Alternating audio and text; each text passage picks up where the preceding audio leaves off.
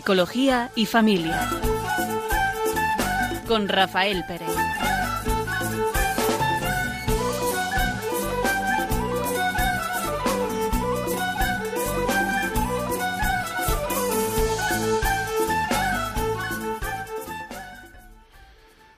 Buenas tardes. Mm, van a escuchar el programa Psicología Familia y vamos a estar un rato con ustedes, un servidor, Rafael Pérez. Y Raquel Talabán. Y vamos a hablar sobre la voluntad, esa capacidad humana que a veces usamos poco. Y vamos a empezar con un pequeño cuento que nos pueda ilustrar un poco lo que es la voluntad. Cuando yo era pequeña me encantaban los circos. Lo que más me gustaba eran los animales. Y mi preferido era el elefante. Durante la función, la enorme bestia impresionaba a todos por su peso, su tamaño y su descomunal fuerza. Pero después de la actuación y hasta un rato antes de volver al escenario, uno podía encontrar al elefante detrás de la carpa principal, con una pata encadenada a una pequeña estaca clavada en el suelo. La estaca era sólo un minúsculo pedazo de madera, apenas enterrado superficialmente, y aunque la cadena era gruesa y poderosa, me parecía obvio que ese animal, capaz de arrancar un árbol de cuajo, podría arrancar la, estaca y huir. El misterio era evidente. ¿Por qué el elefante no huía si podría arrancar la estaca con el mismo esfuerzo que yo necesitaría para romper una cerilla? ¿Qué fuerza misteriosa lo mantenía atado? Tenía siete u ocho años, y todavía confiaba en la sabiduría de los mayores. Pregunté entonces a mis padres, maestros y tíos, buscando respuesta a ese misterio. No tuve una coherente. Alguien me explicó que el elefante no escapaba porque estaba maestrado. Hice entonces la pregunta obvia ¿Y si está amaestrado, por qué lo encadenan? No recuerdo haber recibido ninguna explicación satisfactoria. Con el tiempo olvidé el misterio del elefante y de la estaca, y solo lo recordaba cuando me encontraba con personas que me daban respuestas incoherentes, por salir del paso, y un par de veces con personas que se habían hecho la misma pregunta. Hasta que hace unos días me encontré con una persona lo suficientemente sabia, que me dio una respuesta que al fin me satisfizo. El elefante no escapa porque ha estado atado a una estaca parecida desde que era muy pequeño. Cerré los ojos y me imaginé al elefantito, con solo unos días de nacido, sujeto a la estaca. Estoy segura de que en aquel momento empujó, jaló y sacudió tratando de soltarse. Y a pesar de todo su esfuerzo, no pudo hacerlo. La estaca era muy fuerte para él.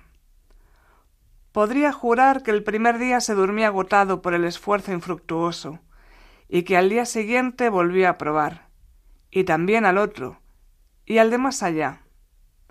Hasta que un día, un terrible día, el animal aceptó su impotencia y se resignó a su destino.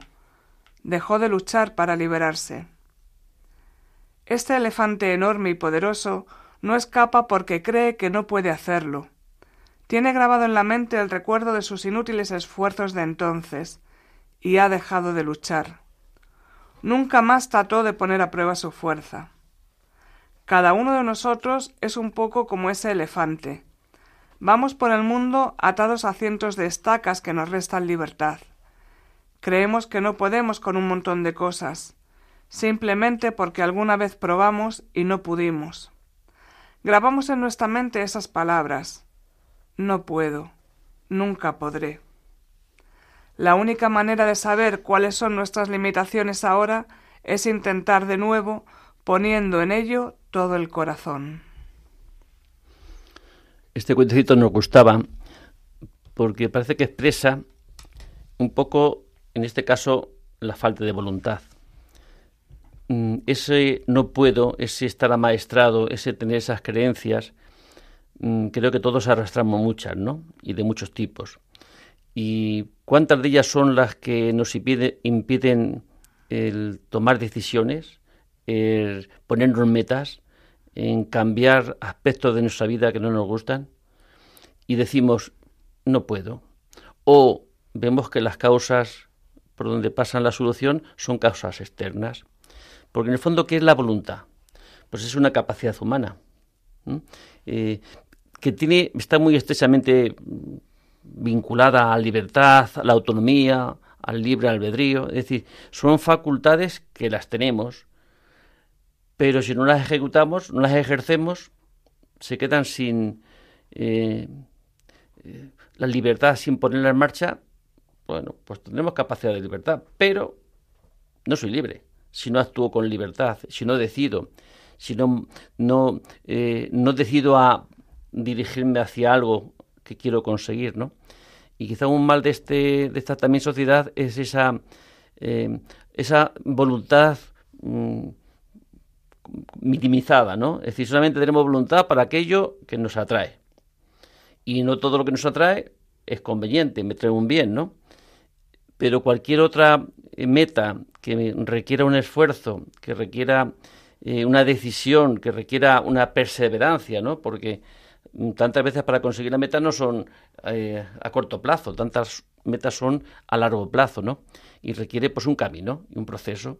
Si no se comienza, no se comienza el proceso, difícilmente, ¿no? Podremos conseguir llegar a la culminación de ese, eh, de ese proyecto, ¿no? Fíjate, nunca me había planteado que la voluntad tuviera que ver con el aprendizaje, ¿no? Y este cuentecito del que hablábamos del elefante, como poner un ejemplo, nos habla de eso, de lo que vamos aprendiendo, pero aprendemos tanto lo bueno como lo malo. En una sociedad que ahora mismo lo que plantea es educar a los niños en la espontaneidad, en lo que fluye, en lo que les surge, sin normas, sin muchas ideas, sin autoridad. Sí, podemos decir estos niños van a ser muy creativos, pero creo que seguramente no podremos decir que son unos niños voluntariosos. No podemos exigirle a un niño que va a pasar, por ejemplo, al instituto, que va a pasar un curso superior, que se esfuerce, que tenga que hacer eh, su hábito de estudio, de cada día estudiar un poco para que luego el último día no se lleve el atacón, no podemos exigirle que se vista solo si le damos eh, siempre la ropa, ¿no? Porque dudamos de que pueda elegir lo más adecuado y en vez de enseñarle que a que lo haga por sí mismo, se lo vamos haciendo. Pues luego, un día, por arte de magia, no podemos esperar que esos niños que pasan a ser jóvenes y luego adultos puedan tener una vida voluntariosa. No les podemos pedir que se esfuercen para trabajar, que se esfuercen para mantener esa relación de matrimonio, esa familia, que se esfuercen para hacer algo que no les gusta. Porque estamos aprendiendo todos que lo que vale es, lo hemos dicho muchas veces en este programa, en Psicología y Familia, aquí en Radio María, lo que vale es lo que me sale de la entraña, ¿no? Lo que me apetece al hilo de lo que estás diciendo, leía el otro día una cita, no recuerdo quién es, no puse el nombre, y dice, cualquier ayuda innecesaria es un obstáculo para el desarrollo. Ante lo que decía sobre los niños, ¿no? De hacer, hacer lo que ellos pueden hacer. Y lo hacemos con la mejor intención. Pero no siempre nuestras buenas intenciones acarrean un bien. Ayudar a hacer algo que ellos pueden hacer le estamos retrasando su propio crecimiento, su propio desarrollo. ¿Que van a hacer la cama mal? Lógicamente. El primer día la harán mal, el segundo también, el tercero un poquito mejor. ¿Mm? ¿Hasta cuándo? Hasta que lo consigan. Y así todas las, pequeñas tareas que están en manos de, de ellos, ¿no? De poder realizar. ¿Cómo se desarrolla la voluntad? Pues aquí este elefantito no desarrolló la voluntad. La tuvo al principio, hizo muchos esfuerzos, no consiguió eh, lo, que, lo, que, lo que quería y se, se, rindió. Esa misma actitud podemos tener tantas veces, no solamente los niños, ¿no? Sino también los adultos eh, ante los retos que la vida nos presenta, ¿no? Eh, que son tantos, pero si fracasamos en la primera ocasión, lo tenemos que dejar. Hay una, una cualidad que creo que también ayudaría mucho a la, a la voluntad, ¿no? eh, que es esa capacidad de que hubiéramos aprendido y, o que alguien nos hubiera enseñado, por tanto, de la frustración, ¿no? Enseñamos lo contrario, mm, que el niño esté siempre satisfecho. Pero si la frustración viene porque eh, se produce porque no puede conseguir algo que no está bien que consiga, es decir, por ejemplo, es la hora de comer, pues no es bueno que coman golosinas, ¿no? Si el niño se pone, coge una rabieta porque se empeña en comer golosinas, pues no pasa nada, porque el niño se sienta frustrado de que no ha conseguido una meta que no era buena para él, ¿no? Esa, esa capacidad de, de, poder vivir ese umbral de frustración que pueda ser lo más alto posible, mm, nos ayudaría mucho en nuestra vida de adultos, ¿no? A la hora de, eh, de que esa, esos sentimientos nuestros pues no se dejan vencer tan rápidamente, ¿no? Si no hemos aprendido a estar frustrados, cualquier cosita que ocurra que no nos guste, pues nos va a hacer, nos va a hacer tener unos sentimientos completamente negativos y abandonar tantas veces pues los proyectos que pueden ser eh, buenos que, persigamos, ¿no? Y que comencemos. Por eso eh, hay una enfermedad que hace tres o cuatro meses hablamos de ella, una enfermedad de la voluntad, que es la procrastinación, ¿no? Es postergar lo importante porque acometemos lo menos importante. Eso mm, lo, que cuesta menos, lo que es más, mm, más agradable, lo que más nos puede gustar, lo que más puede apetecer. Eh, esa procrastinación es una enfermedad contra la libertad, contra la voluntad. ¿eh? No, no nos deja, no nos deja eh, perseguir las metas superiores. Nos conformamos con aquello que requiere menos esfuerzo. Por tanto, ¿qué conseguiremos? Pues también vivir una frustración quizás más profunda, ¿no? Como ese vacío que tantas veces la vida eh, nos provoca, ¿no? Si no tiene sentido la vida, viviremos un, eh, un, un sinsentido, ¿no? Hablaba Víctor Frank de la voluntad de sentido, es decir, yo creo que en todo ser humano hay esa necesidad de que mi vida tiene una meta, tiene un porqué, hay una razón por la que hemos sido creados, ¿no? El que no cree en Dios, pues su vida también tiene un porqué, una razón, ¿no? Y tiene que encontrarla. El que cree en Dios puede ser ayudado porque Dios nos ha hecho para algo y descubrir la vocación sería una forma de que nuestra vida fuera más plena, ¿no? Eh, que tuviera más sentido. Es que sin sentido, pues es un absurdo, un absurdo. Y muchas veces las, las metas que hoy nos, nos proponen, de alguna forma, los, medios de comunicación, la televisión principalmente, ¿qué meta nos proponen en la vida? La felicidad, como si fuera un objetivo, el bienestar, el no sufrir. Cualquier cosa valiosa requiere un mínimo esfuerzo para conseguirla. ¿Qué es lo que no quiere, requiere esfuerzo? Pues es que todo requiere un, esfuerzo.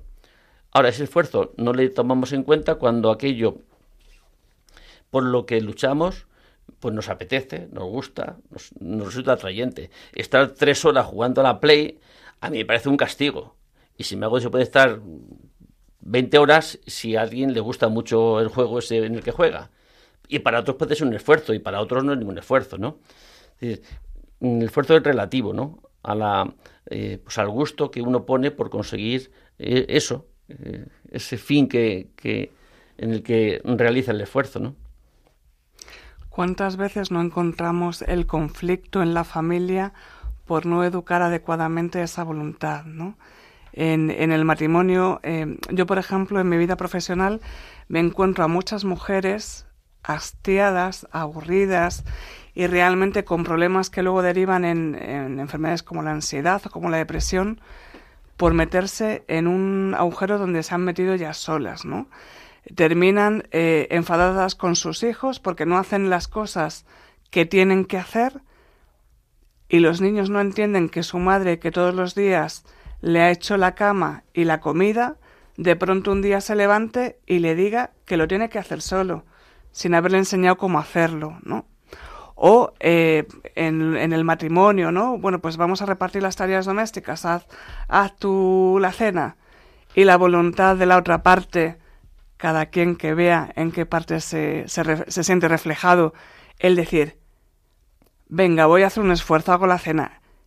¿Qué quieres que haga? ¿A qué te ayudo? ¿Mm? y al final vamos dejando esa voluntad en un miembro de la familia que va tirando eh, hasta que puede normalmente del resto de, la familia. En vez de ir enfrentando pues estas situaciones poquito a poco, ir dando pautas también a que tanto la responsabilidad como la voluntad es compartida y ir creando pequeñas metas, ¿no? pequeños eh, hitos a los que llegar que van a suponer un esfuerzo, que van a suponer un aprendizaje y una vez que lleguemos a ese punto vamos a poder subir. Tú dices muchas veces, ¿no? Eh, parafraseando a San Pablo, que por lo invisible llegamos a lo visible, perdón, por lo visible llegamos a lo invisible. Si no sabemos cómo afrontar eh, una situación, si no sabemos eh, el esfuerzo que nos va a suponer y la fuerza de voluntad para ponernos en camino en este, en este recorrido hacia la meta que queremos, pues vamos a ir creando pequeños hábitos. Quizá poner una hora a la que sabemos que hay que poner la mesa o hay que poner la comida y lo sabemos todos en casa, o una hora a la que hay que estudiar, o a lo mejor hoy solamente el pequeño se tiene que preparar los calcetines para mañana, pero a lo mejor mañana ya se puede preparar los calcetines y el pantalón muchas veces pienso, mm, cualquiera que hace cualquier, imagínate una persona que está, es adicta al tabaco o al alcohol o cualquier sustancia o, conducta. Mm, si se le enfrenta eh, a por qué hace eso, por ejemplo, el tabaco que más, aparentemente más aceptable, ¿no? ¿Qué dice? Yo esto lo hago porque me gusta porque verdad, una vez que se tiene la adicción, ya gusta. Más que gustar, mm, eh, por lo menos no se sienten los efectos negativos de no, de no tener eh, esa sustancia. Mm, ¿Cómo podría, cómo se le podría presentar a alguien? Eh, si está en ese error, quiere que lo hace porque quiere, porque no llega a entender de que ya haya algo que le empuja, ¿no? Que no, no, no, nos hace libre, cualquier adicción no nos hace libres, ¿no? Nos quita esa libertad, voluntad, porque algo que, que tiende con más fuerza, pero no desde mi elección, ¿no? sino desde mi condicionamiento. ¿Habrá algo por sí mismo que sea atrayente para todo, todo ser humano? Mm, la verdad, ¿no? La verdad es mayúscula, me refiero, no la verdad que podemos entender así en plan particular, ¿no? La verdad, el bien, la belleza, serán por sí mismos. Es que recuerdo a un, un profesor Pérez Soba, que era, y que me encantaba cuando hablaba de estas cosas, porque hablaba con una, con una eh, de una forma, con un fervor que a mí me, me, contagiaba, ¿no? Es decir, eh, ¿será atrayente la verdad, el bien, lo bello? Aparentemente sí, ¿no? ¿A quién puede desagradar eso? Tenemos que estar un poco mal. Mm, eh, para poder no desear, ¿no? Mm, saber, conocer la verdad, eh, el conocer lo bueno, con llegar al bien, mm, tener actitudes mm, pues plenas. Pero si todo eso se ha tapado y ahora nos presentan lo bueno, el, bien, eh, lo bello. No, que yo me acordaba en unas catequesis que escuchaba que nos ponían, eh, yo me acuerdo de los dibujos animados de mi tiempo, ¿no? De, de aquellos de Heidi y de, bueno, los cerditos, yo, no recuerdo cómo se llamaban los dibujos, ¿no? Pero eran figuritas agradables, atrayentes, simpáticas. Pero vete tú a saber ahora los dibujos que hay. Con un cacho de cuadrado y el voz esponja. Y, y todos como muchas veces monstruosos, un ojo para arriba, otro para abajo. Y eso al final se hacen atrayentes para los niños, ¿no? Y hay eh, muñequitos de, con esas figuras de, estos muñequitos que son monstruosos. es como si hubiéramos cambiado de alguna forma los, los valores, ¿no? Eh, es decir, que podemos haber llegado al punto de, mm, de, que también nos han confundido lo bello por lo no bello, ¿no? Porque como depende, depende del gusto, pero creo que mm, podríamos hacer una un pequeño descanso, que los oyentes puedan eh, reflexionar y luego, si quieren participar ya en, la segunda, en el segundo descanso.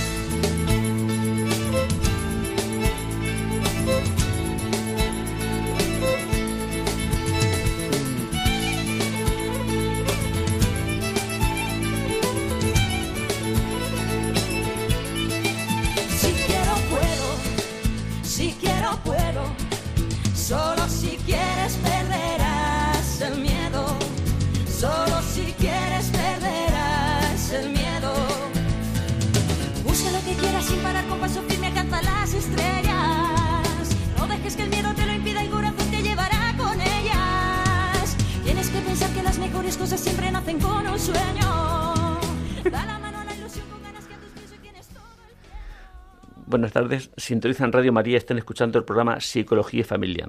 Estamos hablando sobre la voluntad. Vamos a contar un pequeñito cuento que también nos siga ayudando. Dice así, un maestro quería enseñarles una lección especial a sus alumnos y para ello les dio la oportunidad de escoger entre tres exámenes. Uno de 50 preguntas, uno de 40 y uno de 30. A los que escogieron el de 30 les puso una C, sin, importar que hubieran contestado correctamente todas las preguntas. A los que escogieron el de 40 les puso una B, aun cuando más de la mitad de las respuestas estuvieran mal. Y a los que escogieron el de 50 les puso una A, aunque se hubieran equivocado en casi todas. Como los estudiantes no entendían nada, el maestro les explicó. Queridos alumnos, permítanme decirles que yo no estaba examinando sus conocimientos, sino su voluntad de apuntar a lo alto. Cuando le apuntamos a lo alto, estamos más cerca de nuestros sueños que si nos conformamos con pequeños objetivos. Fíjate, Rafa, eh, decía la canción de Mar Adentro que escuchábamos, si quiero puedo. Y es algo como que tenemos todos muy, muy interiorizado, ¿no? Si quiero puedo pero yo lo pondría en interrogación. Si quiero, puedo. Lo primero, desde luego, lo más importante es marcarnos una meta. ¿Qué es lo que queremos hacer? ¿A dónde queremos dirigirnos? ¿Qué habilidad, por ejemplo, queremos trabajar? Pero una vez que hemos identificado cuál es nuestro destino, necesitamos herramientas para saber cómo llegar a ese punto. A veces eh, exaltamos eso, ¿no? Si quiero, puedo. Si lo llevamos a un extremo, está claro que no. No todo lo que queremos lo podemos hacer, lógicamente, ¿no? Eso muchas veces los libros de autoayuda pues te hablan así, ¿no? Parece que todo está en nuestra mano. Eso está claro que hay muchas cosas que no están en nuestra mano. Pero sin llegar a ese extremo, ¿no? Eh, eso que decía, si quiero, puedo, cuántas cosas que están en nuestra capacidad dentro de nuestros recursos para poderlas conseguir, decimos que no puedo. Levantarse pronto. Es decir, no malgastar el tiempo más allá del tiempo que uno considere que es las siete u ocho horas que pueda dormir. Y uno dice, sé que mi vida la estoy perdiendo porque duermo más de la cuenta. Y dice, es que no puedo dejar de... de no puedo levantarme pronto. Casi siempre tengo que ir con, el, con la hora justa para hacer todo lo que tengo que hacer para ir a trabajar y no puedo. Ese no puedo no, es un no quiero. Porque todos podemos hacer, si tuviéramos el fin claro, vamos que hacemos esos esfuerzos. Vamos que hacemos tantos esfuerzos cuando las cosas las valoramos como que las queremos. Y tantas veces nuestra razón, sin darnos cuenta, ¿eh? porque yo creo que lo decimos de alguna forma, de forma inconsciente, es que para mí es imposible levantarme pronto. ¿Imposible? Quizá eh, a veces también somos bastante inconscientes ¿no? de nuestras capacidades, ¿no? Y una forma también de no andar con muchos análisis es, pues, no puedo. Y se acabó toda la conversación. Ya, yo ni más. Si él eh, no puedo. Si no quiero, pues ahí tiene uno un problema de conciencia, ¿no? Es decir, yo creo que se enfrenta a una realidad, se enfrenta a sí mismo. ¿Podemos tener voluntad sin conocernos a nosotros mismos? Es que un requisito, conocerse a sí mismo es un requisito para poder tener voluntad, para saber a dónde quiero ir, para poder ejercer la dirección de mi vida. Luego me confundiré las veces que haga falta. Pero no es el problema de confundirse, el problema ya es eh, la, pasividad a la hora de decir, es que hay tantas cosas que yo mismo me cierro, como si no pudiera. Sin contar que hay muchas cosas que no podemos. Claro que no. Lo que no está a nuestro alcance, yo por mucho que quisiera hoy, creo que nunca conseguiría ser piloto de avión. ¿Mm? Y ya me puedo hacer mm, lo que quiera, porque no tengo ya unos recursos, no tengo unos, eh, unos recursos mínimos para poder eh, desarrollar mm, cualquier actividad que, que, se escapa por la edad, o por los conocimientos, o por los conocimientos que uno luego no, ni siquiera puede adquirir, ¿no? Entonces, reconocer también nuestras limitaciones es necesario. ¿Este elefantito reconocía sus limitaciones? No, porque la limitación no estaba en su fuerza física, la limitación estaba en su creencia, ¿no? De que ya lo había intentado de siendo chico y dejó de intentarlo, porque se le grabó un programa que decía que no puede. De todas formas, eh, hay diferentes tipos de voluntad. Una va un poco a, largo recorrido, que como venimos eh, recordando toda la tarde, va a pasito, va con un objetivo, va iniciando en, en avances, ¿no? Según vamos consiguiendo las metas hacia esa meta mayor. Pero hay otra voluntad que es mucho más instantánea, ¿no? Em, seguro que todos tenemos en el pensamiento, si no es este ejemplo, alguno parecido, de alguien que en un momento de ofuscación se va a comer el mundo, ¿no? A mí me han echado del trabajo y estos se van a enterar. Voy a hacer la formación no sé qué, dentro de un tiempo voy a estar en otra empresa y voy a venir aquí a explicarles la, la joya que han perdido o, algo así, ¿no? Y sin embargo, si termina cobrando la prestación de desempleo o termina en otro trabajo precario pero que le permite mantener su situación, ya esa voluntad tan imperiosa en la que juraba y perjuraba que su vida iba a cambiar y que iba a mejorar y que incluso iba a venir a decirle a los jefes cuatro cosas, se aplaca, ¿no? Después de ese momento de, intensidad. Yo te contra... Vamos, yo no estoy de acuerdo contigo. yo creo que hay una voluntad, ¿no? Y luego se puede ejercer en muchos campos, ¿no? Es decir, mm, yo creo que la libertad, si es una facultad, es una, ¿no? Que tenemos todos los seres humanos, ¿no? Y luego la ejercemos en muchas facetas de nuestra vida, ¿no? Pero eh, no es la voluntad la voluntad puede ser el primer paso y luego la voluntad tiene que ser la perseverancia para continuar, pero es, es algo distinto a la primera voluntad. Pues yo creo que es la ejercitación en distintas fases de un proceso, ¿no? Vamos, eso es lo que entiendo. Es que cuando estabas diciendo digo, que te voy a contradecir. lo, lo, dicen los libros, no, lo digo yo, pero creo que lo has explicado mucho mejor. No sé si no, no, me, no, yo también lo he leído que había distintas mm, voluntades, pero si la, la, voluntad es una facultad, es una facultad, ¿no? Y luego se puede desarrollar en tantas cosas, ¿no? Mm, en tantas áreas de nuestra vida que, eh, que creo que no cambia, ¿no? Por eso que sea la misma facultad en ejecución ahora y después y antes y... Mm. Hablabas antes de las adicciones. Y justamente hay estudios que dicen que las personas que terminan teniendo una adicción son personas, pues bueno, que se cumplen una serie de, de condicionantes, ¿no? Algunos son personales y algunos son de su entorno. Pero sí parece que hay una tónica en que eh, han sido, em, por así decirlo, como niños consentidos, ¿no? Son personas que, bueno, si no come, le pongo eh, todos los días a comer o golosinas o un bocadillo que es lo que le gusta. Si me da mucho la tabarra, le pongo la tablet o el teléfono para que esté así. A una pequeña demanda, enseguida han encontrado una respuesta más o menos acertada según el caso y han terminado forjando una personalidad que no les ha eh, en, el que, en la que no han tenido que enfrentarse a nada a ningún eh, contratiempo, porque todo su alrededor para que el niño no salte, pues vamos a hacerlo de esta manera.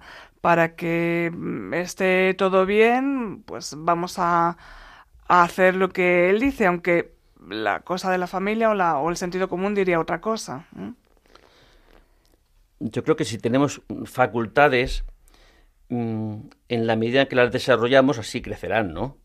Si no, no se desarrollan, si no se educan, pues, pues quedarán en potencia, ¿no? Pero no en acto, no, no, no en desarrollo, ¿no?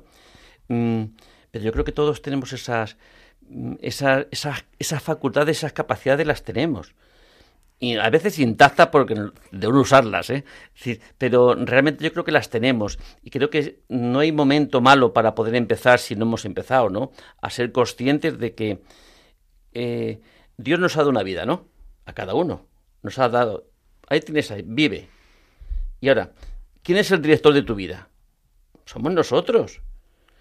Eh, yo he hecho, pues, de Dios depende todo, ¿no? Con tanto que, no hay nada que podamos hacer si Dios no quiere.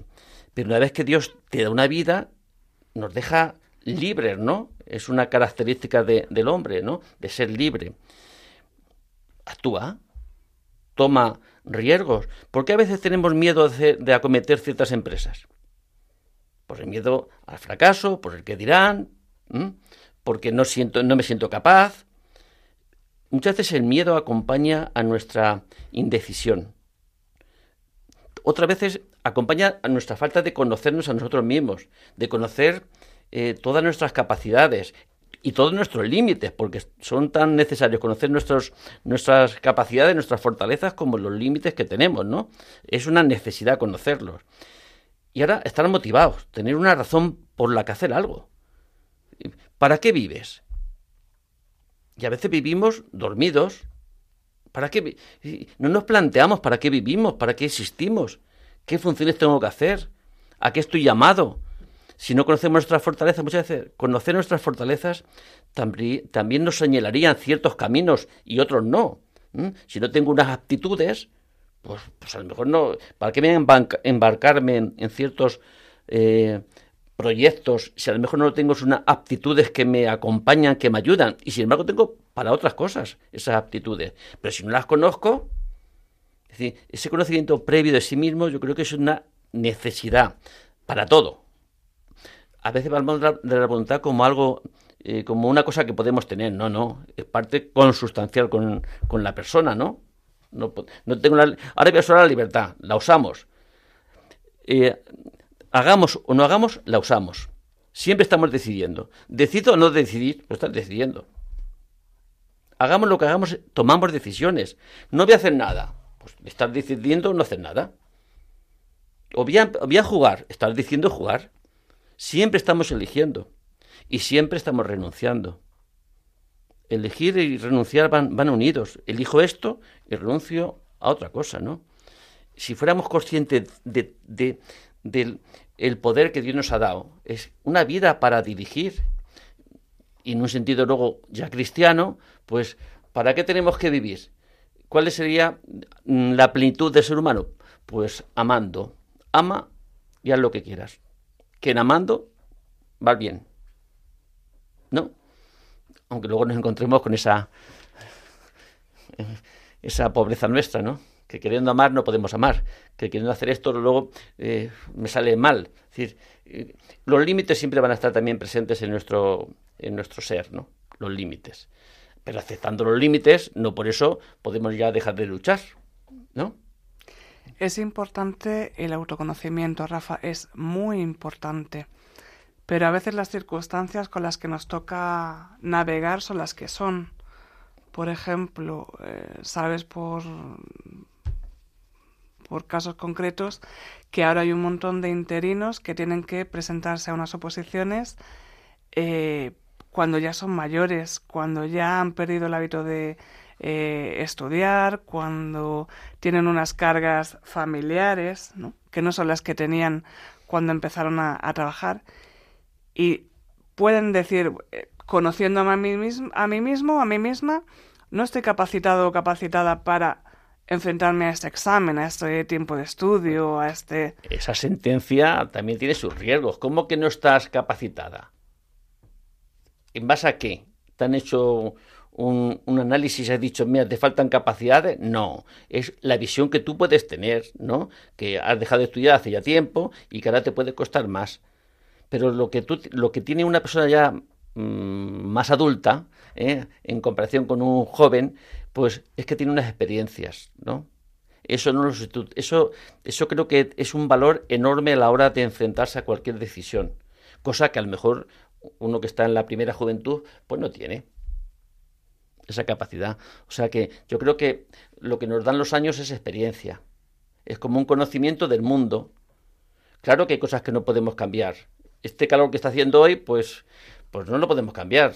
Nos toca ir por la sombra si quieres, pero no podemos cambiar esto externo. Pero yo sí tengo capacidad para poder decir, ¿qué hago? No puedo cambiar lo externo, pero yo puedo cambiar mi conducta, ¿verdad? Uh -huh. Y mis decisiones. Pues no salgo ahora, salgo después, me voy por la sombra, ¿eh? me voy de bar en bar ¿eh? para eh, refrescarme, por ejemplo, ¿no? Todas esas son elecciones que uno puede hacer. Pero a veces es, es mucho más sencillo responsabilizar a lo externo, a lo que no puedo cambiar, a lo que no está en mi mano. ¿para qué?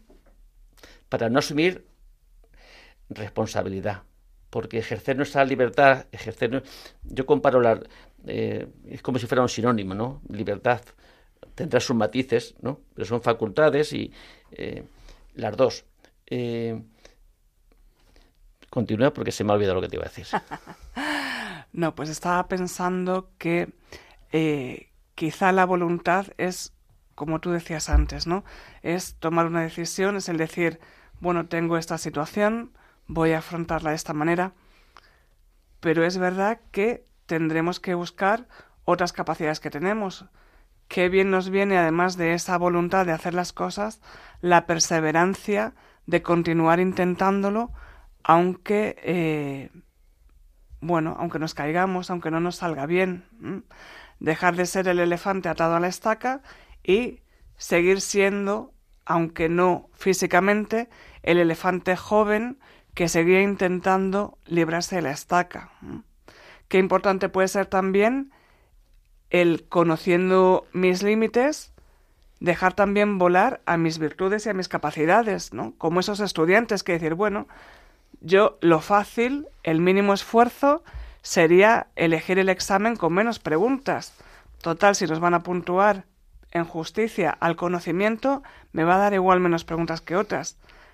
Pero, ¿y si yo soy capaz de demostrar o de dar de mí todo, me voy a quedar con el examen más corto, pudiendo presentarme al que tiene más preguntas? Lo que está muy valorado es la inteligencia, ¿verdad? Incluso se mide. A lo mejor la voluntad no es tan fácil medir, que también se puede medir.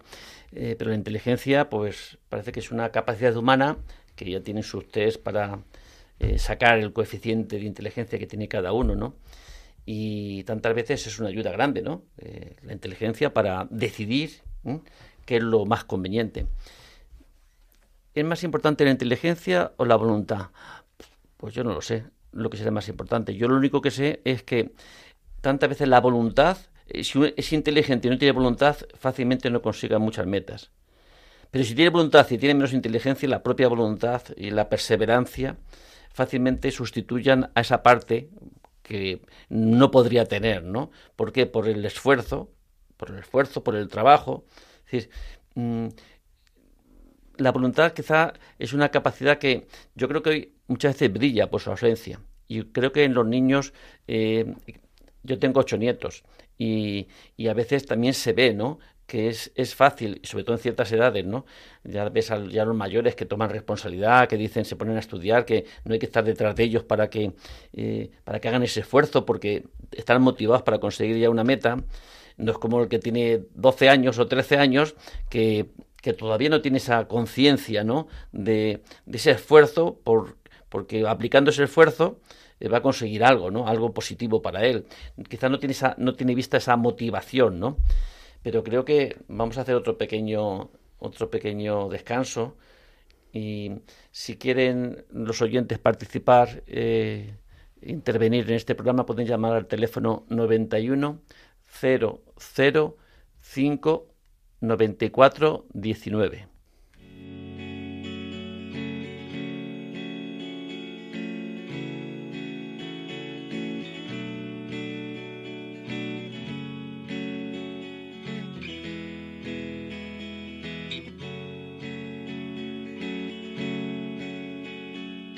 No sé si seré capaz con mi enorme falta de voluntad de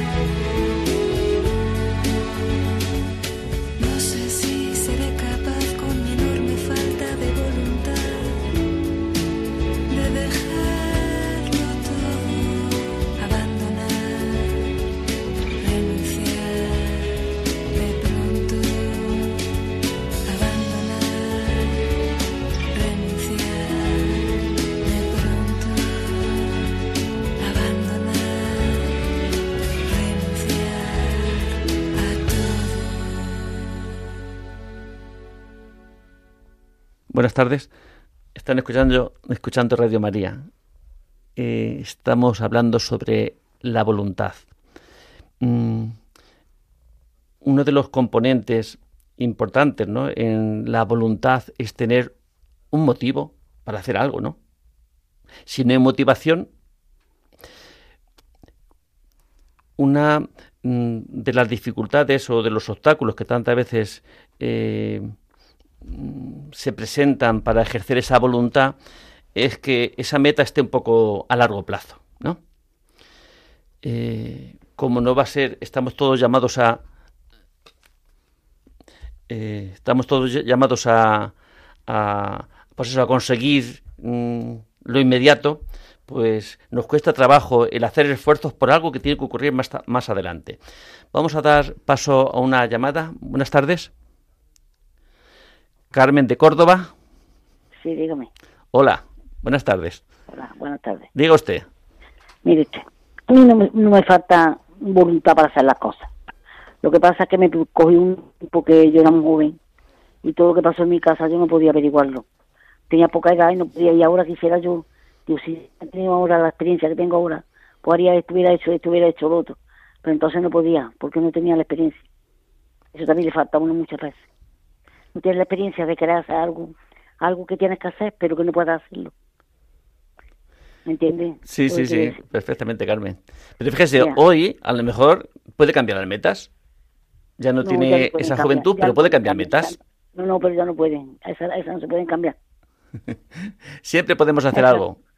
No, no, esas no se pueden cambiar. Le digo usted que no. Ah, hay algunas que no, claro, hay que cambiarlas. No, no, esas no, esas no se pueden cambiar. Yo ahora podría hacer algo, pero yo ya eso no puedo remediarlo. Claro, Eso se quedó hecho ya está. Por eso a mí no me falta voluntad y yo no me considero ni muy inteligente ni mucho menos, pero sí con capacidad para poder decir esto está, esto está mal. Esto como está dicho usted a mi padre está, está mal hecho. Pero en ese momento yo no tenía la experiencia que puedo tener Claro. ahora. No se pueden hacer las cosas como uno quiere. Hay veces que quieren hacerlas y no pueden. Sí, sí. Creo yo, vaya, yo qué sé, yo confío mucho en Dios, pero, pero Dios en aquel momento no... En ese momento mi padre había muerto. En una hora estaba vivo y amortajado, todo su negocio se quedó marchando. El que se aprovechó se pudo aprovechar. El que debía dinero se lo dejó de, de dar y como no había hecho testamento ni nada, aquello fue un desastre. Lo que sí me me sirvió a mí mucho fue que yo tuve una vez un sueño que soñé con mi padre. Digo, papá, ¿y tú dónde vas? Iba por el puente, un puente que había. Dice que me voy, vengo de, de, del purgatorio y voy al cielo. Y yo desperté creyendo ya segura, segura que mi padre estaba en el cielo. Por eso muchas veces digo, papadito, si me pasa algo, papadito, ayúdame, tú que estás más cerca ayúdame. Dile a Dios que me ayude. Y tengo esa fe. Está Sí, ahí sí. queda todo. Gracias, queda todo. Carmen, por Nada. tu, participación. Muchas gracias. Mira esto que decía Carmen, decir, es verdad que de cosas del pasado no las podemos cambiar, ¿verdad? A veces mm, vemos el pasado desde el presente, con nuestros ojos, y como si trasladáramos eh, aquel pasado que no se puede cambiar. Eso está claro que no podemos cambiar, pero lo que puedo cambiar es el presente. En nuestra mano está cambiar el presente, ¿no? Si nos eh, dejamos anclar por el pasado, pues no podemos caminar. Si proyectamos ese pasado al futuro, pues, pues nos será imposible. Pero cada presente le construimos. Está en nuestra mano poder decidir hoy. ¿Tenemos todas las alternativas? Pues no, no tenemos todas. Podemos elegir de entre las que tenemos, pero no todas, lógicamente. No somos Dios. Entonces, eso no nos quita, no nos quita, no es una libertad absoluta, es una libertad relativa, es una voluntad pues, pues, de, una persona, ¿no? Que, tiene mm, muchas mm, posibilidades de elegir, no, no todas, no todas. Y a veces, como no tenemos todas, pues, pues es como si no tuviéramos ninguna. Pues no, tenemos muchas. Decía Víctor Frank que tenemos siempre, siempre, siempre tenemos la elección. Como mínimo hay dos alternativas, aunque no lo pueda cambiar. Yo puedo elegir también mi, decir, bueno, pues yo acepto o no acepto esto. Esa también está en nosotros, ¿no? Esa posibilidad. No me gusta lo que sucede y puedo amargarme la vida. O puedo hacer el trabajo de aceptarlo, de no estar en contra, de no poner pensamientos eh, eh, de estos absolutistas, ¿no? De, de negar una realidad. Como mínimo tenemos esas dos posibilidades, ¿no? De poder elegir. Podemos tener la voluntad, Rafa, pero es verdad que tenemos eh, que aplicarla a nuestra realidad.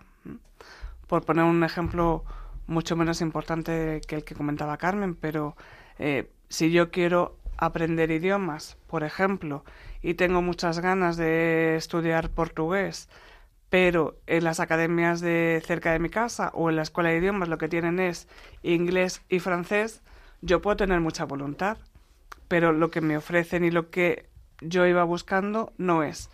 Tendré que buscar eh, cuál es mi elección, ¿no? Si al final conformarme con eh, las posibilidades que tengo, cambiar algo, por ejemplo, en este caso, para buscar una academia, aunque sea un poco más lejos, donde den la materia que yo quiero aprender.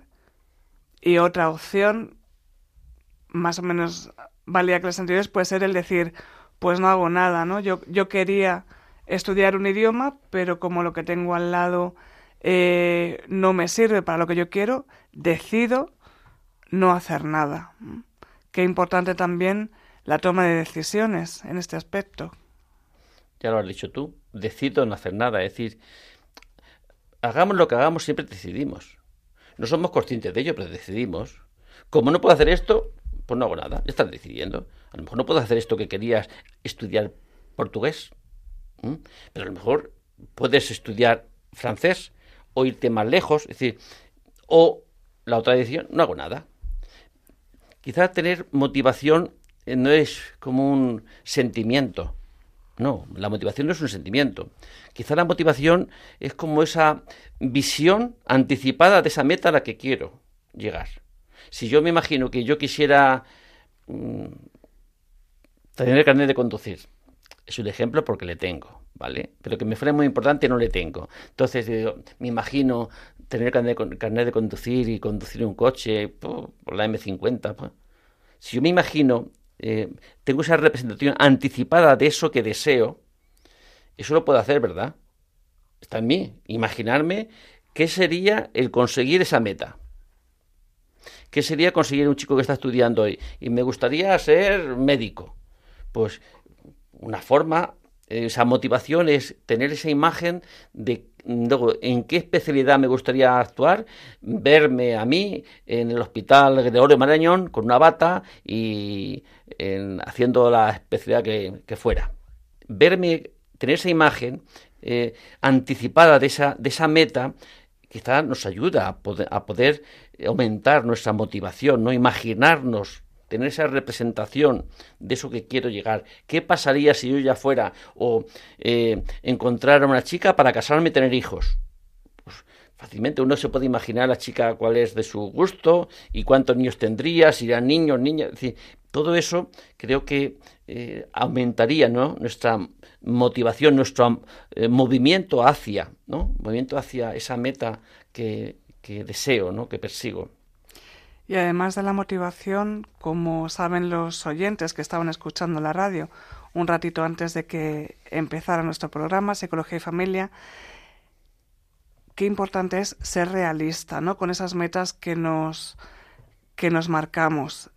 Uno no puede ser feliz, como escuchábamos en el programa anterior, si la meta que tenemos está diluida, ¿no? Si es eh, algo bueno que yo pienso, es una ensoñación, que puede ser así, pero no es real, y al final ni terminamos de llegar a la meta, ni somos felices, y hemos eh, encaminado nuestra voluntad a mantenernos en ese sueño, ¿no?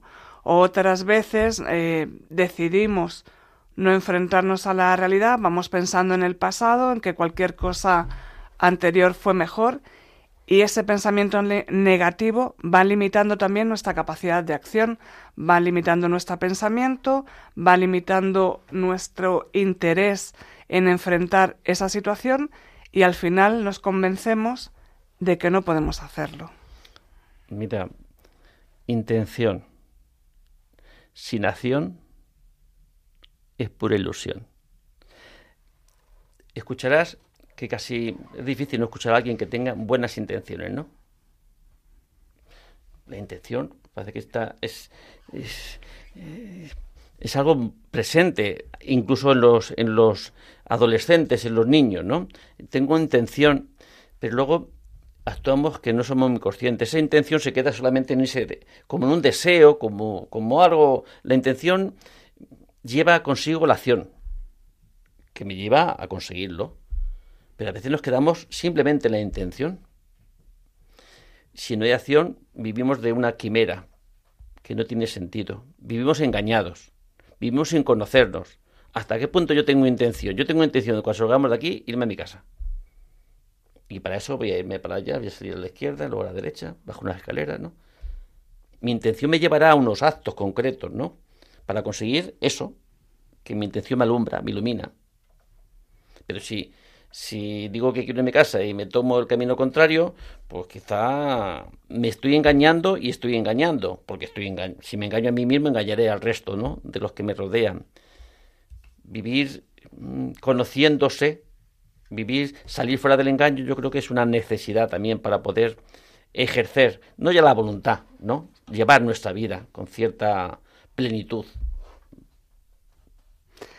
recopilando un poco lo que hemos visto a lo largo de la tarde, vemos que qué importante es la voluntad en todo lo que hacemos, pero es mucho mejor si va unida de eh, esa motivación que nos lleva a hacer eh, la actividad que queremos o a eh, luchar por esa meta.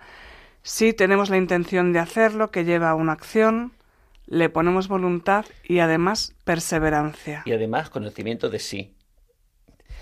Vamos a acabar, si te parece, porque ya está siendo la hora, con este esto que escribió Gandhi. Dice, y viene a colación de este tema que estamos tratando, cuida tus pensamientos porque se volverán actos.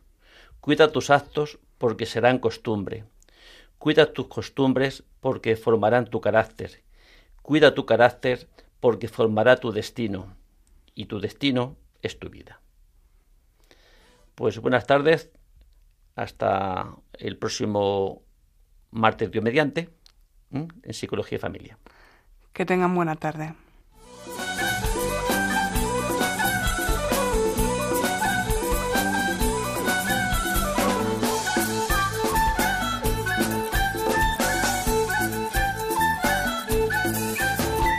Psicología y Familia. Con Rafael Pérez.